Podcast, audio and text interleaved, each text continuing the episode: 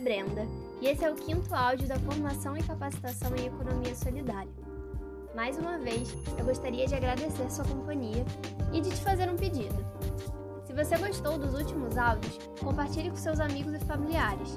Assim, podemos ampliar nossa rede de pessoas interessadas em conhecer mais sobre economia solidária. No áudio anterior, nós conhecemos um pouco sobre a vida de Paul Singer, um dos nomes mais importantes da economia solidária aqui no Brasil e também no mundo. Como combinado, hoje eu vou contar para vocês sobre algumas iniciativas de economia solidária aqui no Brasil, para começar a ilustrar o assunto. Hoje, nós vamos conhecer a Mumbuca, a moeda social que está ajudando a população de Maricá, cidade do estado do Rio de Janeiro, a enfrentar os impactos econômicos da pandemia de Covid-19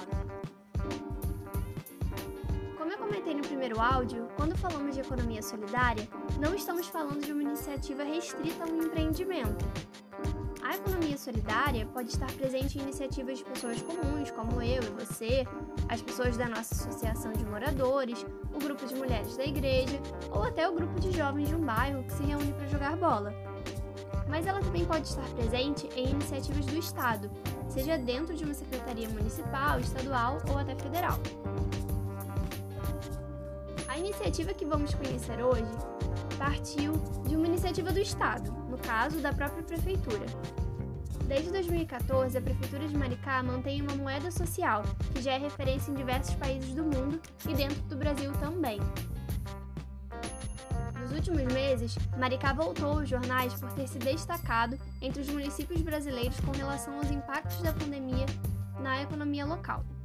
De acordo com uma reportagem publicada no jornal o País, em 19 de julho de 2020, Maricá, até o momento, havia registrado apenas 78 perdas de postos de trabalho formal, no caso, pessoas com carteira assinada que foram demitidas, e obteve um aumento de arrecadação de tributos municipais e estaduais de 15% entre abril e maio. Em contrapartida, no estado do Rio de Janeiro, foi observada uma queda média de 30% no recolhimento desses tributos, que foram 164.226 vagas perdidas no mesmo período. Então, vamos lá. Maricá possui uma moeda social chamada Mumbuca, que é oferecida a moradores do município que se encaixem em alguns critérios previstos pelo programa. Tem que ser inscrito no CAD único, tem que ser morador do município há pelo menos 3 anos e possuir a renda familiar de até 3 salários mínimos. Por mês, cada indivíduo recebe 130 mumbucas, que são disponibilizadas em um cartão de débito. Esse valor não pode ser sacado. A forma de utilizar é fazendo compras em algum estabelecimento da cidade que seja vinculado ao programa, porque tem uma maquininha especial para poder passar. No fim do mês, os estabelecimentos recebem o valor de mumbucas em dinheiro. Isso é muito importante, pois ajuda a garantir que os moradores de Maricá estão movimentando a economia da região, com a pandemia, o valor sofreu uma alteração, para 300 mumbucas por membro familiar. Por considerar que muitas famílias, em particular aquelas de autônomos e trabalhadores informais, enfrentariam uma redução na renda familiar.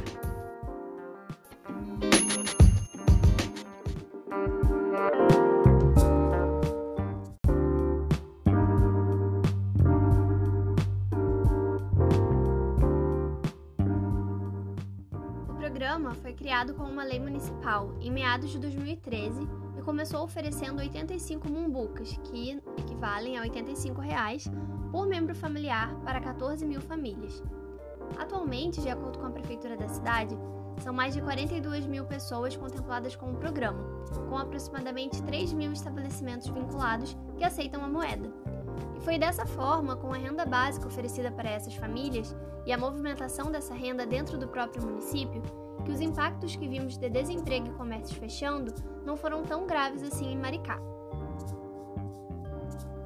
Se você tiver um papel e caneta por perto, eu sugiro que anote alguns pontos que eu vou comentar aqui, que são importantes não apenas para entendermos sobre economia solidária, mas sobre economia no geral. Se não tiver, não tem problema, porque eu vou disponibilizar o material digitado de tudo o que foi dito nos áudios, ok? Então, vamos lá. Nós entendemos que mumbuca e real são moedas, mas você sabe qual é a definição de uma moeda? Uma moeda é uma unidade que possui três funções principais que a identificam: primeira delas é a de intermediária de compras, ou seja, quando vamos a um estabelecimento e escolhemos um produto então trocamos esse produto por dinheiro. Depois, o dono do estabelecimento pode utilizar o dinheiro que ele recebeu para comprar outros produtos ou serviços que queira, ou guardar o dinheiro no banco, é com ele. A segunda é a medida de valor. A moeda define o valor das coisas, basicamente. Isso ajuda a gente a saber, por exemplo, quanto custa um produto. Um quilo de arroz custa R$ reais, por exemplo. Ou seja, 6 unidades de real, que é a nossa moeda. Terceira principal característica é a reserva de valor, que é basicamente ficar ali paradinho na nossa carteira sem perder seu valor real. Por exemplo, se você receber 50 reais hoje de um trabalho que realizou, você pode gastar o dinheiro naquela semana ou esperar para gastar no fim do mês, por exemplo. E é a função reserva de valor que garante que a sua moeda vale 50 reais hoje e vai valer 50 reais no fim do mês. Antes das moedas serem utilizadas por todo mundo e regulamentadas pelos bancos e países, a economia era baseada nas trocas entre as pessoas, num processo chamado de escambo. É importante lembrar que estamos falando de um momento da economia que era basicamente agrário e numa escala bem reduzida. Isso porque, se as mercadorias eram trocadas umas pelas outras, ficava difícil garantir que alguns itens fossem durar tempo suficiente para serem trocados por outros, e principalmente definir qual seria o valor de cada coisa.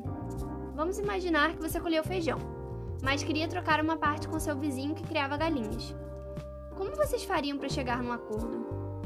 Quanto vale um quilo de feijão em ovos de galinha? E se você quisesse obter alguns ovos, mas ele detestasse feijão e não quisesse trocar com você? E se ele demorasse para achar compradores na rua e com isso os ovos estragassem? Complicado, né? Nesse sentido, a gente pode entender por que, com o passar do tempo, as moedas se tornaram tão fortes. Elas são práticas e nos ajudam no dia a dia. Quem regulamenta a moeda de um país é o Banco Central dele, uma entidade pública que define praticamente tudo relacionado a ele, desde o tamanho das notas até a taxa para converter uma moeda em outra. Por exemplo, quanto custa trocar reais por dólares. Isso tudo que eu falei serve para o real. Mas e para a Mumbuca? Bem, como eu disse anteriormente, a Mumbuca é uma moeda social. Então, além daquelas funções que eu falei, a moeda tem também um lado social. E como isso funciona?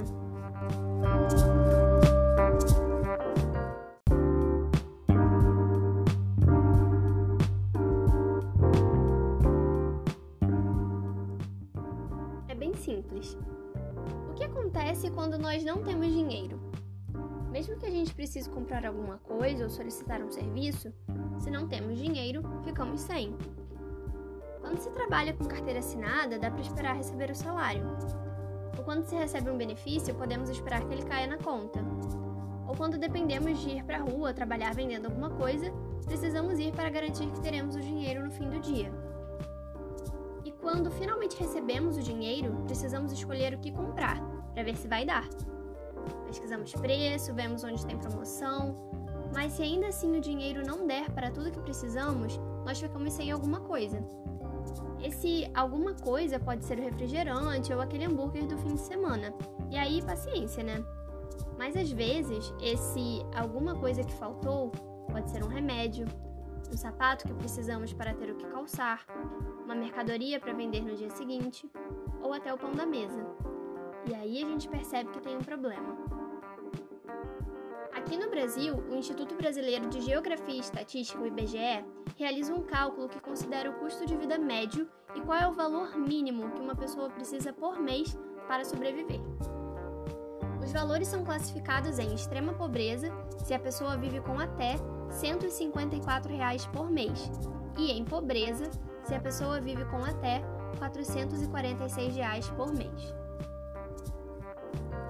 Até aqui, a moeda ajudou a gente a guardar o dinheiro para poder fazer aquela poupança, ajudou na hora de ir na padaria e não ter que fazer mil cálculos para comprar um pão. Mas e quando falta a moeda? E quando falta o dinheiro e o nosso poder de comprar aquilo que precisamos?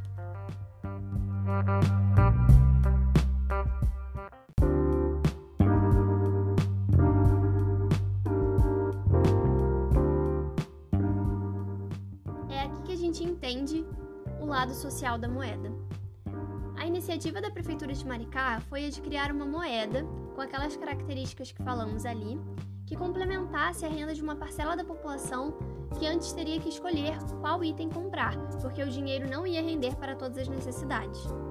E ao mesmo tempo, garantindo que os pequenos e médios comerciantes da região tivessem clientes e que seus negócios pudessem continuar prosperando, ou que não sofressem tanto com a concorrência desleal das grandes redes de mercado. Lembra no primeiro áudio que eu disse que o nosso dinheiro tinha poder? Pois então, o dinheiro tem o poder de fazer um negócio se manter e continuar crescendo, e da mesma forma, ele tem o poder de garantir a sobrevivência e a qualidade de vida das pessoas. Durante a pandemia, a gente viu isso acontecendo bem intensamente, mas mesmo antes já víamos e às vezes vivíamos esse processo. Antes da pandemia, aquelas 130 mumbucas que complementavam a renda das famílias significavam o remédio que faltou, a feira com legumes e verduras para garantir a saúde. E com a pandemia, passou a significar para muitas pessoas a diferença entre ter o jantar ou não. Eu sou suspeita para falar, mas é aqui que eu me sinto realmente curiosa e interessada sobre economia solidária. Pensar que existe mais de uma forma de viver a economia e que ela não precisa ser aquela que a gente cresceu achando que era a única. Ou você tem dinheiro, ou você passa necessidade. Existem alternativas e enxergar a economia de uma forma solidária é uma delas. Eu vou deixar para vocês o site da Prefeitura de Maricá e umas reportagens que contam um pouco sobre a estrutura da moeda social de lá e como funciona. Esse projeto foi criado pela prefeitura, mas para ele acontecer lá em Maricá, foi preciso criar toda uma estrutura que conta com a participação de comerciantes e lojistas, associação de pescadores, feirantes e até um banco para cuidar dessa moeda tão especial.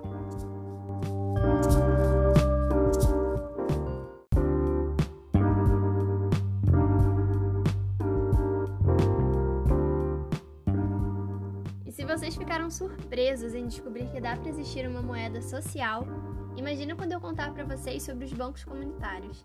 Sim, bancos, bancos de verdade. Mas nesse banco, a meta deles não é te tirar até o último centavo com taxas, tarifas, custas e juros altíssimos, mas emprestar dinheiro para que você e outras pessoas possam financiar um empreendimento e desenvolver sua comunidade. Parece sonho, mas não é sonho não, é economia solidária. Na cidade de Niterói, no Morro do Preventório, uma iniciativa popular com o apoio da Incubadora de Empreendimentos Econômicos Solidários da UF, que é quem organiza esses áudios, criou uma moeda social e um banco também. E eu estou muito animada para compartilhar com vocês essa história no próximo áudio.